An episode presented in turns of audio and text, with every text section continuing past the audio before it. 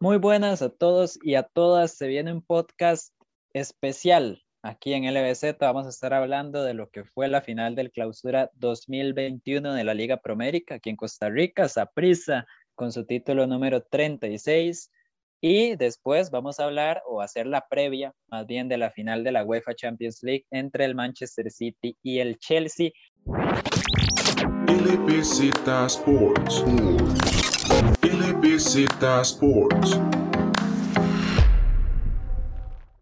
Me acompañan Luis Zamora y, como no, volvió nuestro queridísimo Alejandro Echandi. ¿Cómo están? Hola, hola Julián, hola Alejandro, ¿qué tal? Yo lo que sí percibo es que Alejandro está en un holgorio magnífico por ese campeonato del monstruo. Y yo también, pero la verdad es que es de celebrar. Eh, muy mediocre la temporada, sí, pero ninguno pudo con él, dijeron los heredianos, y Zaprisa ahora es flamante campeón 36 veces.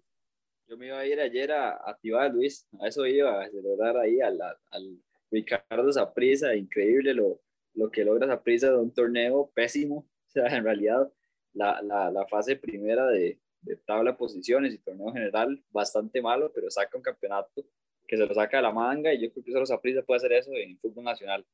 Sabemos que el equipo de no le costó la final y yo creo que es un justo merecedor entre los dos, que ninguno de los dos lo merecía mucho. Sí, yo creo que esa es sobre todo la tónica de, la final y lo que deja un sabor. Bueno, ustedes son los morados, ustedes son los campeones, pero yo considero que más allá de, de que Heredia hubiera sido campeón o ahora que esa prisa hubiera quedado como un sabor agridulce, digamos, con lo que es el torneo, porque sí, o sea, es un título más, se gana una final, se celebra y todo, pero en realidad no se siente que de verdad prisa sea el mejor equipo del país. No sé qué opinan ustedes al respecto.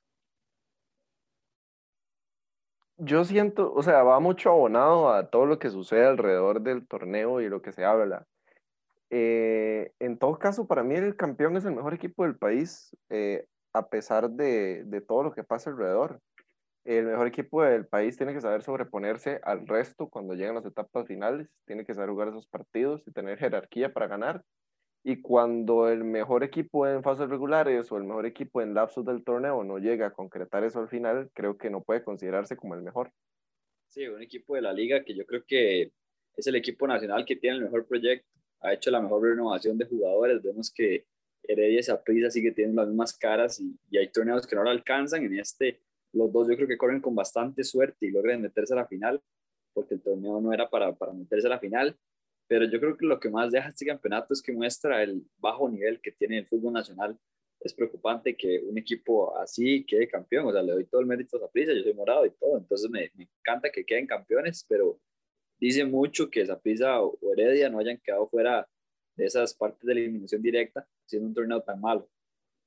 Sí, por este lado yo, yo soy más del lado de, de Alejandro también, si considero que habla muchísimo de la mediocridad de este campeonato nacional, pero bueno, aquí estamos para analizar la final, para analizar ambos partidos. Como suele ser costumbre, empecemos con el partido del fin de semana en el Ricardo Zaprisa. Ganó Zaprisa 3 a 2. Aquí lo tengo, goles de Daniel Colindres, un muy buen gol, de hecho me gustó bastante ese primer gol de Zaprisa.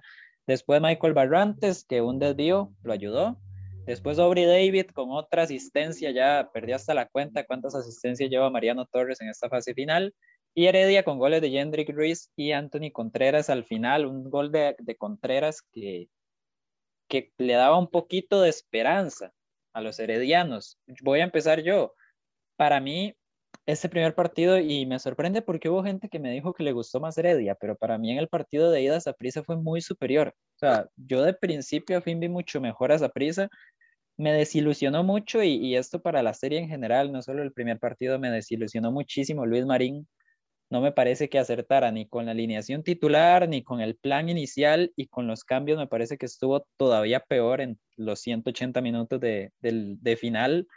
Y por el lado de esa prisa, mm, me parece que el levante, o sea, el, ánimo que les da haberle, haber eliminado a la liga, eh, hace que mejoren, o sea, ese, ese nivel de juego esa prisa lo eleva para la final, me parece a mí, y Heredia, en cambio, se mantiene como estuvo todo el torneo, que era un nivel bastante bajo y se termina mostrando en la final, más allá de ese 3 a 2 que consiguen ese primer partido, que en realidad, si no fuera porque Saprisa se mata solo, o sea, Saprisa se encarga solito de ponerse las cosas difíciles, pero si no fuera por eso, yo creo que en el partido de ida quedaba todo liquidado. Eh, yo discutía con Antonio eh, la última vez, en la previa, que esa, eh, El flamante invitado. el claro que sí, el flamante in- invitado herediano, que me tuvo en 17 horas editando un podcast, ese mismo, y debatíamos qué equipo llegaba más fuerte y qué equipo era favorito. Y justamente Luisca y yo le mencionábamos eso, Saprissa es favorito, primero porque es Saprissa, y segundo porque llega con un envío anímico superior al de Heredia, que no le da un envío anímico a nadie vencer a Santos de Guapile. Em, entonces, con todo respeto para Santos, ¿verdad? O sea, siento que no es un rival de peso en el que uno pueda... Luis, Luis, perdón, ahí nada más, y además de cómo lo vence. O sea, Claro. son todos horribles en los últimos 30 minutos de partido, ahí metidos atrás. Claro, claro. Y digamos, no le estoy quitando mérito ni a Santos por hacer ese papel, ni a Herediano por clasificar, que creo que lo hace bien. Pero sí es mediocre de parte de Herediano, como lo fue todo el torneo, lograr la clasificación de esa manera. Vamos a ver, lo de Saprissa también termina pasando por, por un gol ahí de David Guzmán con zurda y demás, pero estamos hablando de que clasifica así contra el equipo que pensábamos que lo iba a vapulear completamente, ¿verdad? Entonces eh, es diferente, es un clásico, es un envío anímico superior y siento que en eso radica la serie. Saprissa fue superior los dos partidos y como dice Julián, o sea, si no fuera por el, el marque, o sea, la, la mala marca que le hacen a Jendrick Ruiz en el primer gol y por el, el regalo de Luis José Hernández en el segundo en la ida, Heredia se va sin hacer gol en la serie porque no, no generó peligro y de hecho lo vemos en la vuelta de la final, que creo que tal vez puede ser un tema de conversación más adelante, le termina pesando para mí haber escogido el Collella como sede, tal vez tratando de joder al Saprissa por ese lado, pero es que en ese estadio Heredia no pudo crear absolutamente nada, que en el Saprissa tampoco pudo, pero yo considero que eso fue más por, por las circunstancias del partido, ¿verdad? Por quién era local y demás. Igual en el, en el partido de ida vimos a Herediano tirar de fuera del área, tener espacios, y en este estadio no. O sea, tampoco se prestaba mucho para un error de Saprissa porque estando tan compacto en un estadio tan pequeño, siento que le daba más ventaja más bien a la saga de Saprissa. Entonces, por ahí creo que, que va la cosa. Saprissa muy bien. O sea, si hacemos un balance entre el Saprissa de la primera fase y el de la segunda fase, creo que da más de un 50%. En general, en números no, pero a lo que Da- El rendimiento da, de hecho, Saprissa eh, quedó campeón con un 50% cerrado de rendimiento al final. Ok, pero a lo que me refería era que en comparación de nivel, siento que Saprissa tiene niveles muy bajos de juego y niveles muy altos, o sea, va con muchos picos. Entonces, creo que uno de los picos lo alcanza en esta fase final, cuatro partidos invicto, Mariano Torres intratable, eh, un carácter diferente, creo que este equipo se le ve un carácter y se nota y creo que eso es lo que, lo que hace que se puedan levantar de esa racha tan negativa que traía. Un poco como yo veo la serie, digamos, a Heredia, lo que me deja más el equipo herediano es que no tiene o no tuvo durante esta serie y también la, la, la serie anterior contra Santos, la, la generación de juegos. Sabemos que Heredia en sus años bonitos, donde queda campeón y todo, es un equipo que juega bastante bien en realidad. Tiene una buena conexión entre los extremos y, y el medio campo y eso es lo que genera que un jugador como Jendy Gris se vea tan bueno como se ha visto en las finales. Entonces, por esa parte, eso es lo que más me queda viendo y además la, la dependencia que tiene este equipo de Gerson Torres, que es el segundo partido, parecía que era Saprissa contra Gerson Torres, en serio, o sea, era, era el extremo tratando de hacer todo y en realidad no le salía nada, pero es buenísimo Gerson, que dicha que lo llamaron a la selección. Y del lado de Saprissa, nada más lo que me deja es, es, es increíble en el deporte, en todos los deportes en realidad, cómo afecta el momento anímico de, de los jugadores. O sea, vemos que Saprissa, como dicen ustedes, se creció contra la liga y de ahí yo ya no veía a Heredia parándolo. O sea, vemos el caso de Aaron Cruz, que cuántos años hemos dicho que Aaron Cruz es malísimo y estas, estas series de, de eliminación directa se dio mejor que Keylor Navas. Estamos todos de acuerdo en que Brian Ruiz le ganó a Aaron Cruz un puesto en la selección. Sí, Sí, la verdad, la verdad es que es, es impresionante. Aaron se subió, la ¿verdad? Ojalá pudiera mantener ese nivel. pero, pero, pero, pero vamos a ver, o sea, todo mi respeto para Aarón, es la mejor temporada que ha hecho en Saprissa. No, no, no. Eh, Bueno, uf. Sí, no, no, sea, sí, la- sí lo es, sí lo es. Aarón no tuvo muchos errores. Eh, recordemos también que hubo un lapso ahí interesante en el que Aarón se lesiona después de un par de errores y juega eh, Alejandro Gómez.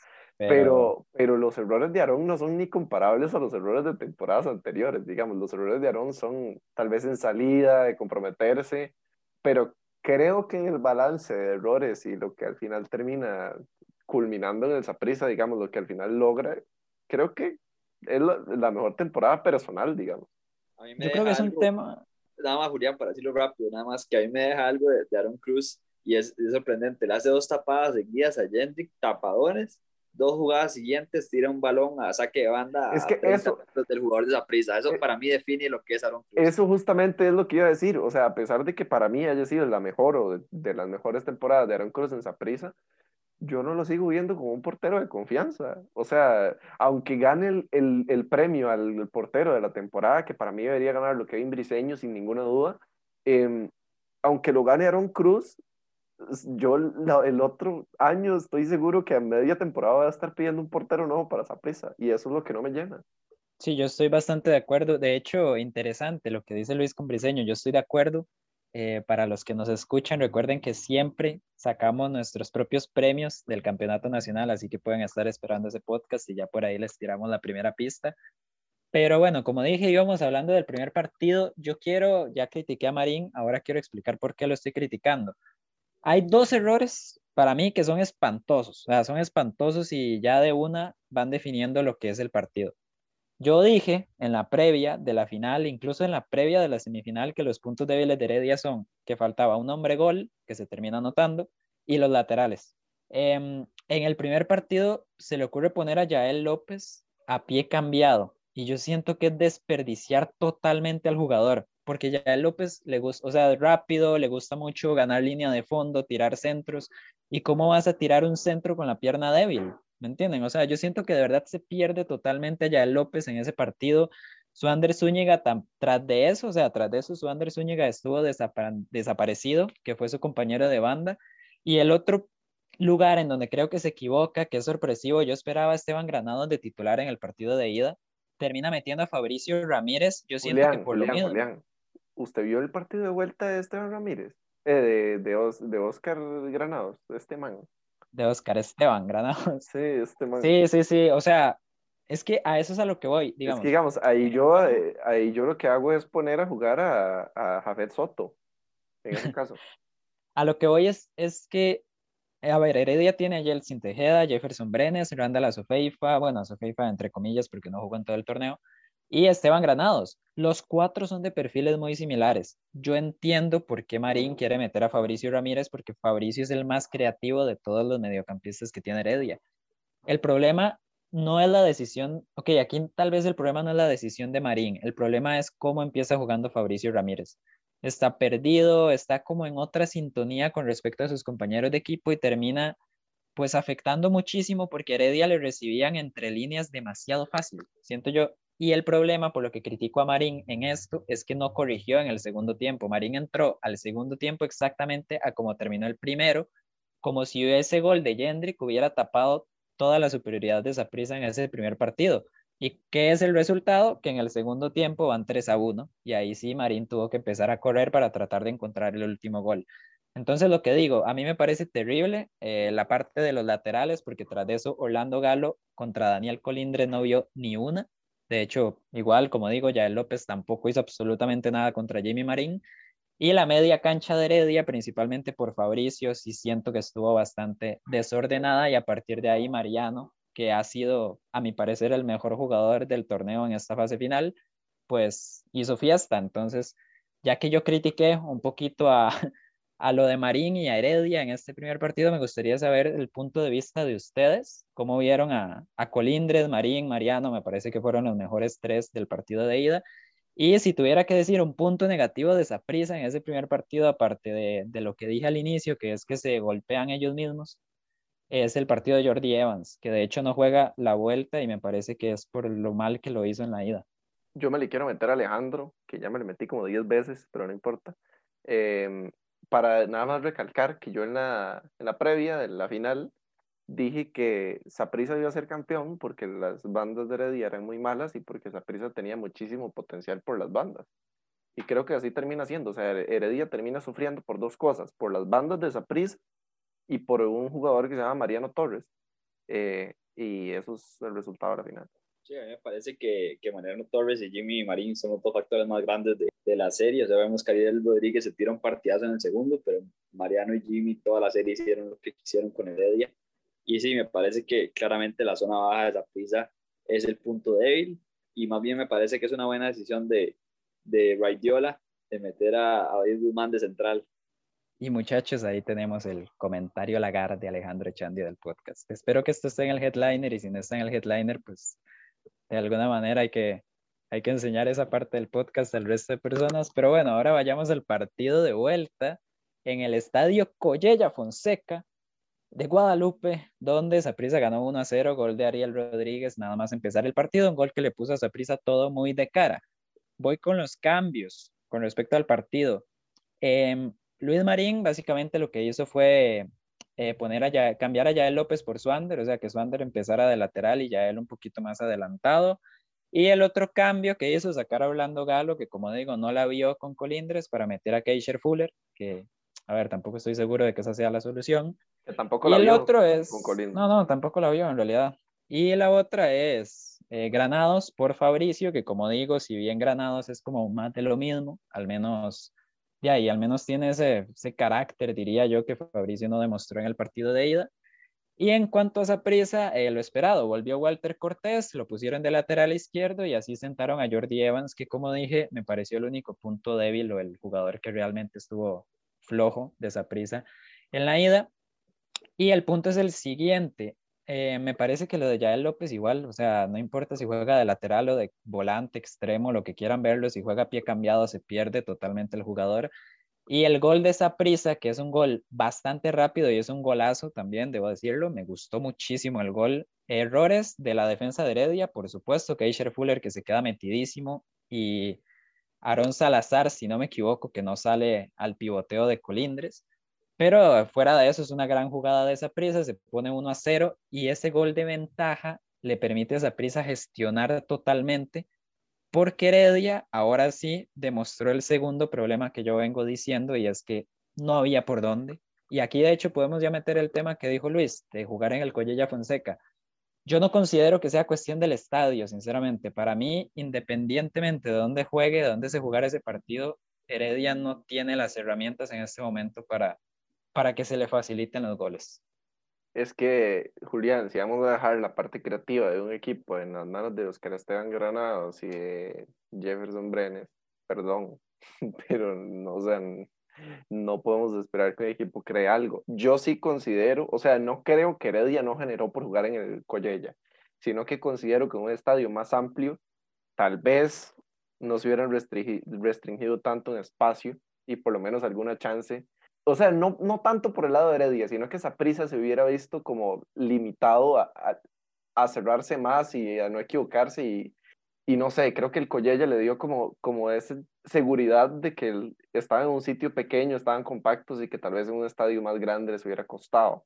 Pero sí, o sea, Heredia no generó nada, solo Gerson Torres, que creo es la eliminatoria de él hay que juzgar la parte, termina llorando y todo, porque cómo no va a terminar llorando de jugar en Heredia pero yo creo que sí, o sea, Saprissa hace las cosas muy bien y cuesta decir eso porque uno siempre es crítico cuando viene a hablar a los podcasts y uno nunca dice que Saprissa hace las cosas muy bien y creo que esta vez sí lo hizo muy bien. Nada más ahí para meterme a Alejandro. Luis dice que Saprissa hace todo muy bien. Eh, a mí me gustó mucho y de, para que quiero escuchar a Alejandro y al respecto también la defensa. Me gustó muchísimo el partido de David Guzmán. Y Ricardo Blanco está reconvertido Ricardo en Roberto Carlos. Y para mí, vamos a ver, para mí el jugador del partido anoche es Aubrey David. O sea, la defensa de Saprissa realmente...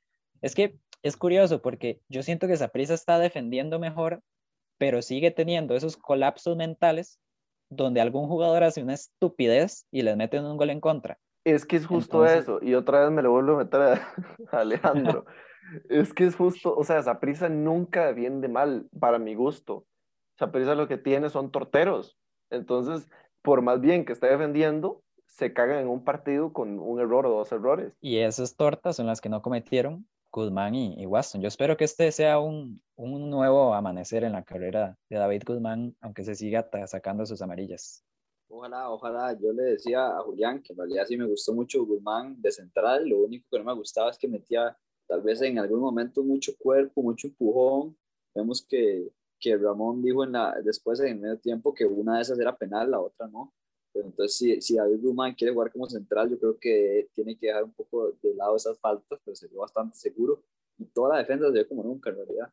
Y nada más una cosa, ahora sí, man de, de, de, central ahí, yo creo que la, la defensa de Zaprisa tiene el potencial para ser la más achera de la historia. Con de hecho, Cortés, Ricardo Blanco y Guzmán, yo creo que ninguno sale vivo de ahí. Y si Espíndola juega también. De hecho, a mí me llamó muchísimo la atención que cuando meten a Espíndola al final del partido, Espíndola se mete de contención. O sea, es como diciendo, Guzmán, usted no, no va a salir, o sea, usted no salga porque se saca la otra amarilla. Y prefieren dejar a Guzmán de defensa y a Espíndola de contención que cambiarlos. Me dio muchísima gracia, la verdad. Pero bueno, ya para tirar mi última parte del análisis y ya la última ronda, los cambios de Luis Marín, qué terrible, qué espanto, por favor, saca a Jefferson Brenes en el entretiempo para meter a Bernie Burke. Esto deja solo a Granados en el centro y Gerson Torres. No sé cómo tiene que empezar a jugar en el centro y a mi Gerson en el centro yo siento que pierde bastante. Entonces, un cambio mal hecho. Después mete a Anthony Contreras, que bueno, lo necesitaba meter porque ocupaba goles. Después mete a Randall a Sofeifa, que para mí no es un buen cambio porque ¿cómo vas a meter a Randall a Sofeifa a resolverte un partido cuando no ha jugado todo el torneo? Y aunque y hubiera todavía jugado todo el después, ojo, ojo el cambio con el que quería ganar la final Luis Marín. Keiner Brown por Yael López. No lo entiendo. O sea, me encantaría preguntarle qué estaba pensando con ese cambio. O sea, yo sé que tenía como cinco delanteros en la cancha, pero no entiendo qué aporta Keiner Brown. Yo pensé que iba a ser las de Sergio Ramos, que se iba a meter de nueve, porque la verdad es que no había nadie en el área, que ese es otro problema. Los delanteros de Heredia salen a pivotear y ninguno queda en el área. Ah, no. O sea, Keiner Brown de central, no sé por qué, lo que hizo fue regalar como tres bolas y, y bueno, me parece terrible la verdad lo de, lo de Heredia. Yo, yo creía que eh, con la salida de Jendrick Ruiz y la entrada de Keiner Brown, el famoso no al racismo se iba a, tirar de, de, nueve, a pivotear o a, a, cabecear, lo que fuera. Pero la única jugada donde lo vi en el partido fue haciendo un cambio de juego que termina en la gradería del estadio. Entonces, ¿qué se puede pedir más? Y otra cosa para añadir, eh, me parece mucho culpa del técnico. O sea, yo siendo un herediano consciente de lo que sucede, eh, Luis Marín no continúa más porque primero que hace una fase regular terrible y segundo que la, o sea, la segunda fase tampoco es que destaca en nada y los cambios lo dejan en claro. Ahora vamos a ver, quería decir esto, Saprisa con la banca que tiene Heredia sería el pentacampeón, digamos. Con las opciones ofensivas que tiene Heredia en banca, Saprisa nadie le gana, nunca. Pero es Heredia, muchachos. Y es Luis Marín, que esto también es muy importante. Sí, a mí de hecho lo que me preocupa de cara al próximo torneo, porque vamos a ver, es el año del centenario, uno espera alguito, y lo que me preocupa de cara al próximo torneo, y si sigue Marín, es que Heredia en este momento no tiene un sistema ofensivo y no considero que Luis Marín sea el entrenador para armar un sistema ofensivo, porque Marín es un entrenador más, más como de solidez, de darle equilibrio al equipo y demás, que sí considero que se lo dio a Heredia, al menos un poco más de lo que estaba teniendo con Palomeque, pero en cuestiones ofensivas, o sea, en cuanto al ataque, sí me ha parecido una carencia a lo largo de todo el torneo, aparte de las muchas que ha venido teniendo el equipo. Ahora sí, para terminar el podcast, decir que muchas felicidades a los morados por ser campeones. Espero que tampoco se lo tomen demasiado en serio, ¿verdad? El torneo es el que es, lastimosamente. Recordar que para Liga con CACAF los clasificados son Alajuelense, Santos de Guapiles y Saprissa, o sea que Heredia se va a quedar sin torneo internacional en el centenario, muy bien hecho. Y con esto cerramos eh, la primera parte o el primer segmento de este podcast que es la final nacional y ahora sí pasamos con lo lindo, pasamos con la UEFA Champions League y pasa a llevar el podcast mi queridísimo Luis Zamora. Bueno, muchachos, pasemos ahora sí a la parte interesante del podcast, mentiras, mentiras. Ya la parte anterior fue muy interesante, creo que hablamos bastante del tema en profundidad, a Julián no le gustó mucho, Alejandro y a mí la verdad es que sí, porque eh, Saprisa campeón y vivió a Raidiola, dijo Ale. Pero ahora pasemos a la Champions, ya jugaron los niños, ahora le toca a los grandes, por eso es que ahorita juega el Cruz Azul, no mentira. Eh, ya eh, pasemos a Europa con el Manchester City, que va a jugar contra el Chelsea, cambio de sede, se va a jugar en Portugal, en Porto. Interesante la forma en la que llegan los dos equipos, pero más interesante cómo llega el Chelsea, porque veníamos de un equipo a competir de igual a igual y ahora vemos un equipo, yo no sé si Julián lo ve igual, quiero que me confirme, pero yo lo veo muy desequilibrado y con muchas dudas de cara a una final que puede ser la final más importante o el partido más importante del Chelsea en los últimos cinco años, fácil. En los últimos, vamos a ver, el Chelsea ganó la Champions 2012, si no me equivoco, cuando se la ganan al Bayern. Ok, entonces en los, últimos, en los últimos nueve años, sí, es el partido más importante de los últimos nueve años. Es cierto que el Chelsea tiene un bajón de resultados, pierde la final de FA Cup contra el Leicester, termina cuarto lugar de la Premier, de hecho clasifica porque gracias a Dios Casper Schmeichel se le ocurre hacerse un autogol en la última jornada para que el Leicester pierda también ese partido, bueno, pierda también en la última jornada, porque si no, cabía la posibilidad de que el finalista de esta Champions no estuviera en la que sigue. Pero sí, estoy de acuerdo, el Chelsea tuvo un bajón eh, de rendimiento, pero no siento, o sea, en realidad no me preocupa mucho de cara a la final, si soy sincero, porque el Chelsea está jugando muy bien, es que ese es el punto, siguen jugando muy bien. El problema es los goles. Em, para mí ese es el problema que tiene ahorita el Chelsea, no es el mismo problema de Heredia, para que vean. Eh, que Timo Werner está fallando mucho. Sí, sí, porque sí, por supuesto. y Canté son proporcionales a Oscar Esteban Granados y Jefferson Brenner. Sí, sí, sí, nadie lo duda. ¿Cuántos mundiales tiene Jorginho, Luis? Pero bueno. Punto a favor para Oscar Esteban Granados, aunque haya favor. todo el mundial sentado y viéndolo desde la cancha. Pero sí, sí, eh, como decía, para mí el, el, el, Chelsea sigue defendiendo bien, sigue teniendo buena salida de balón, sigue generando ocasiones, pero no están entrando los goles, que de hecho ya eran detallitos que se veían en Champions, por ejemplo, contra el Madrid, perdonaron demasiadas y ahora sí, eh, pues era cuestión de tiempo, que si no se arreglaba eso, pues tuviera sus, problemas o tuviera sus consecuencias casi eh, son fatales en la Premier League, fueron fatales en la final de FA Cup, como digo, pero para la final de Champions, pues di, o sea, yo considero que el Chelsea es totalmente y va, va a jugar de tú a tú sin ningún problema, pero ahí está la cuestión de que entren los goles, de que ese día Timo Werner se levante eh, inspirado o con la puntería fina lo decanté, eh, pues sí, la verdad es que parece que sí va a poder llegar, ¿verdad? Sí, llega a la final, pero no va a poder llegar con, con buen ritmo competitivo, ese es el detalle, hay que ver al final qué decide Thomas Tuchel, la misma historia de siempre, va a jugar Jorginho, ¿con quién? ¿Con Kovacic o con Kanté? Eh, depende de cómo se sienta Kanté, yo lo pondría él, pero si no está en, en buen ritmo, pues no lo dudo y pongo al croata. Y lo demás me parece bastante claro, ¿no? La defensa de siempre, Aspilicueta, Thiago Silva, Rudiger. Hay otro detalle, hay otro detalle interesante, ¿cierto? Que se me olvidó mencionarlo. Aspilicueta ha estado jugando los últimos partidos de carrilero también. Entonces, me parece un punto interesante ver si Tuchel lo va a poner de central derecho, lo va a poner de carrilero.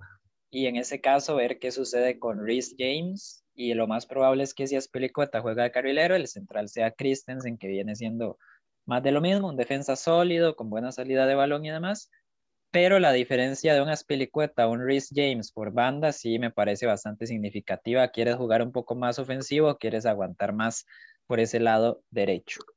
A mí sí me parece que, que va a pesar un poco esos malos resultados que ha tenido el Chelsea. O sea, como dije en, la parte del podcast de, de esa prisa, creo que el momentum con el que viene el equipo habla mucho y puede generar mucho impacto en el partido. Entonces me parece que el Chelsea sí necesitaba ese, ese empujón de llegar muy bien, de ser un equipo que venía enrachado, pero también hay que ver al City, sabemos que el City, el último partido así como que muy serio, fue ese contra el París, no, no fue un partidazo, para mí fue más los errores del París, entonces hay que ver qué tan, qué tan fuerte llega este City, qué tan al ritmo llega este City, porque vemos que ya tenía la, Premier en su bolsillo desde hace ratos y, y, nada más fue lo que lo último, lo único que tuvo en esos últimos partidos fue ir a pasear y ver cómo, el Kun se iba con dos goles en el último partido y listo. Entonces hay que ver qué tan, quién llega más a forma y yo creo que eso es lo que va a definir quién se lleva a la Champions. Espero, eso sí, ver un partido con muchos goles. Me gustaría un marcador de, de 3 a 2 para cualquier lado, pero me parece que si no es un 3 a 2 va a ser un 1-0 a, a algún equipo.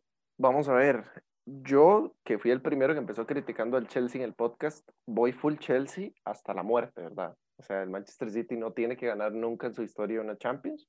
Eh, y por ahí me hacían alguna vez la consulta, ¿cuál es la diferencia entre el City y el Chelsea eh, en la historia, verdad? Si, tienen una historia local bastante parecida, eh, pero no sé, siento que el Chelsea sí es un equipo un poquitito más serio.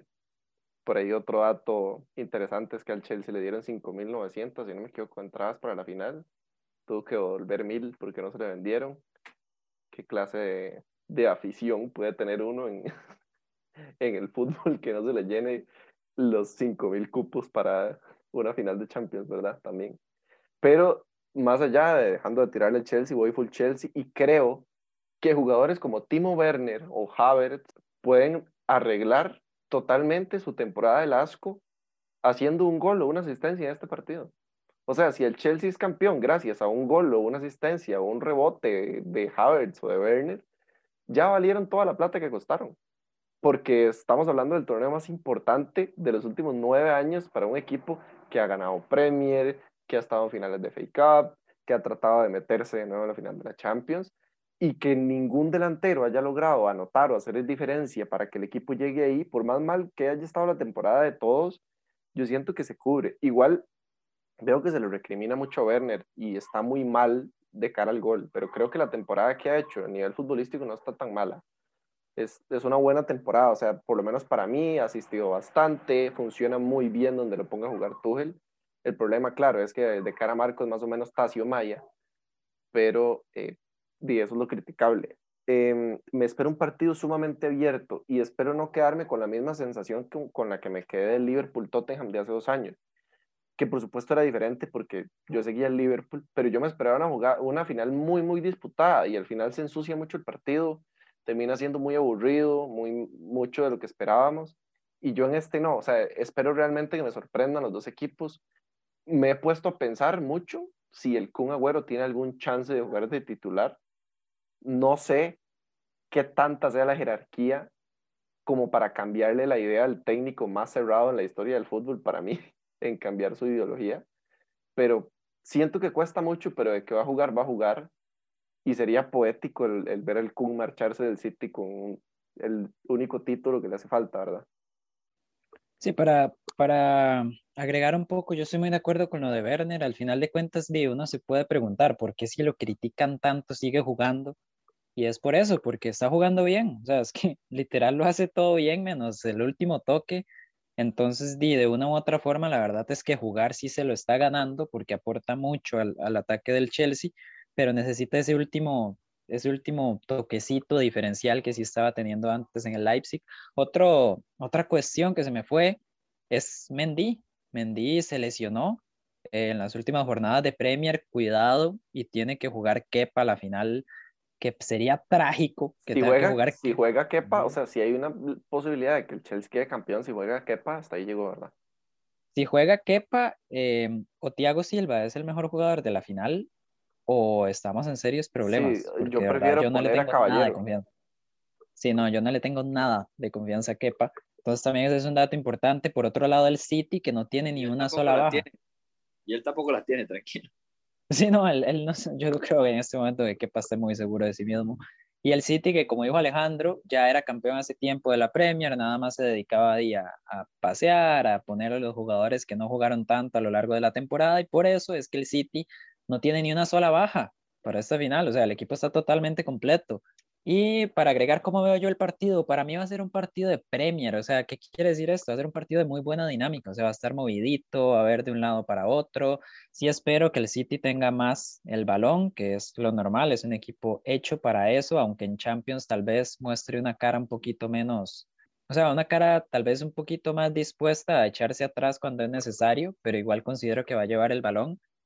Y eh, eso sí, yo no, no voy con Alejandro, me encantaría una final abierta, pero es que hay que recordar que estas son las dos mejores defensas de la Champions.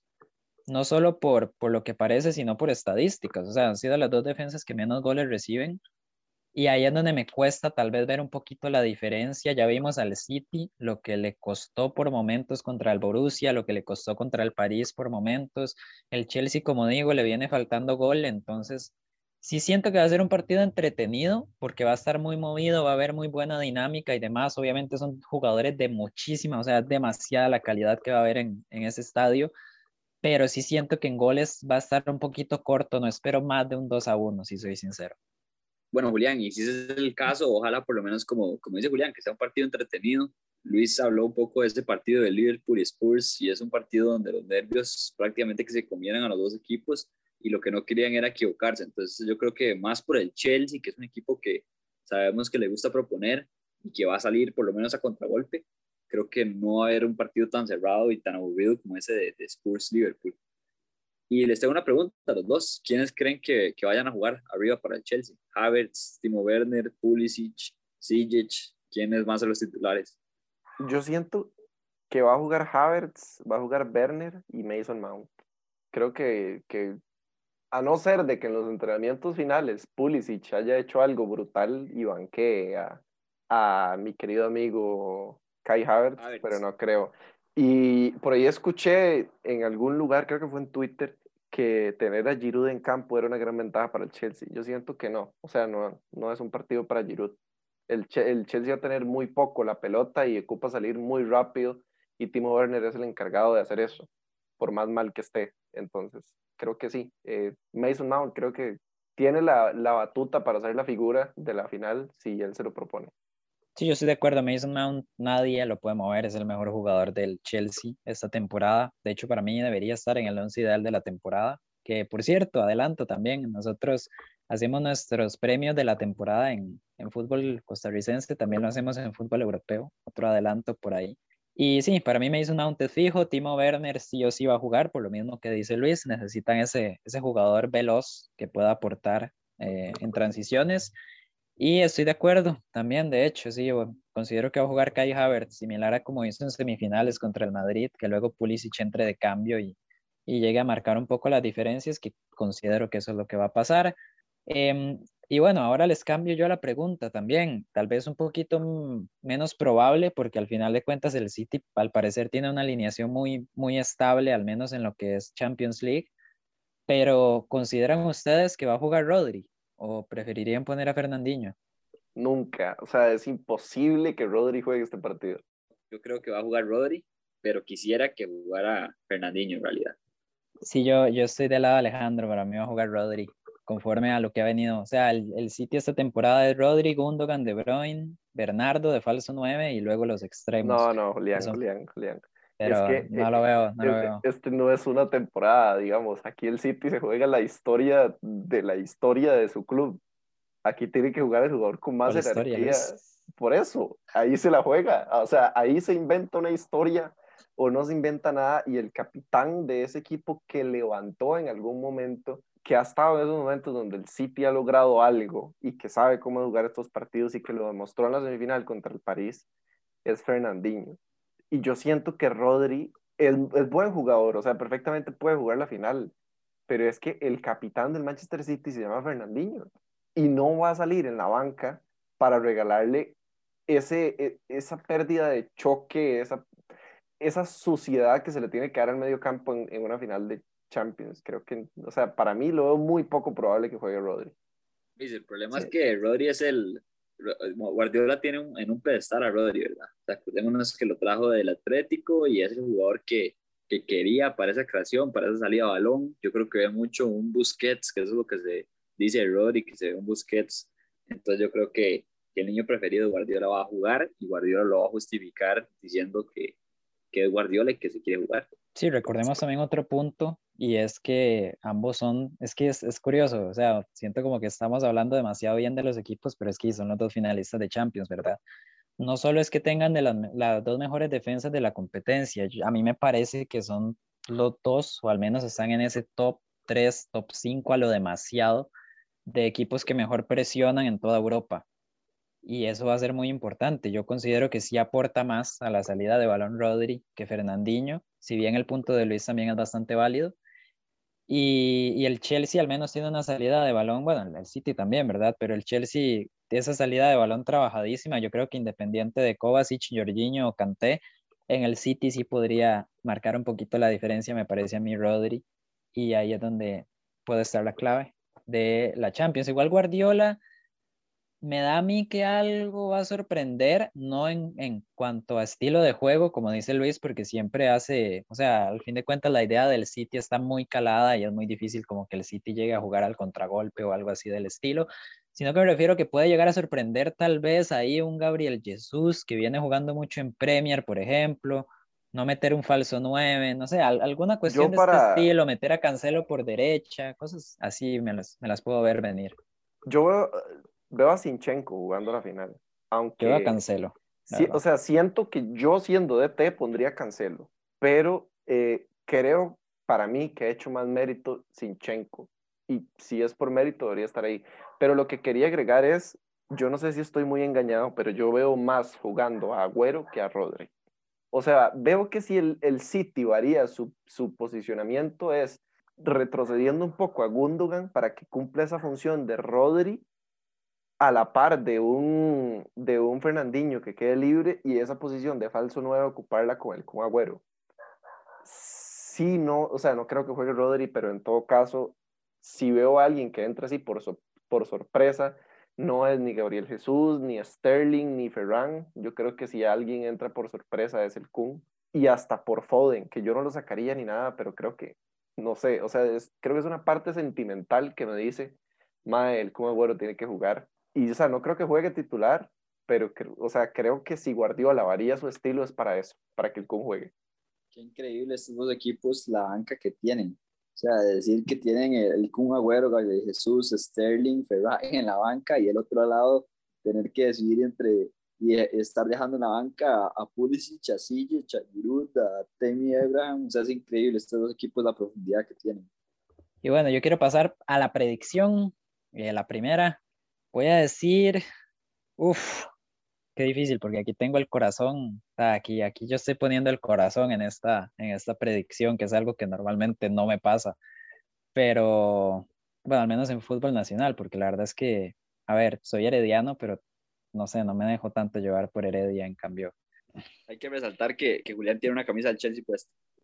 Hay que resaltarlo y hay que resaltar que me voy a poner una mañana y el sábado voy a tener otra puesta del Chelsea. Es que a ese nivel si no subimos una fotillo. de, vamos a, hacer una apuesta este momento. Si el, si, si el Chelsea es campeón de Champions, Julián va a subir a la historia de LBZ una foto con la camisa del Chelsea.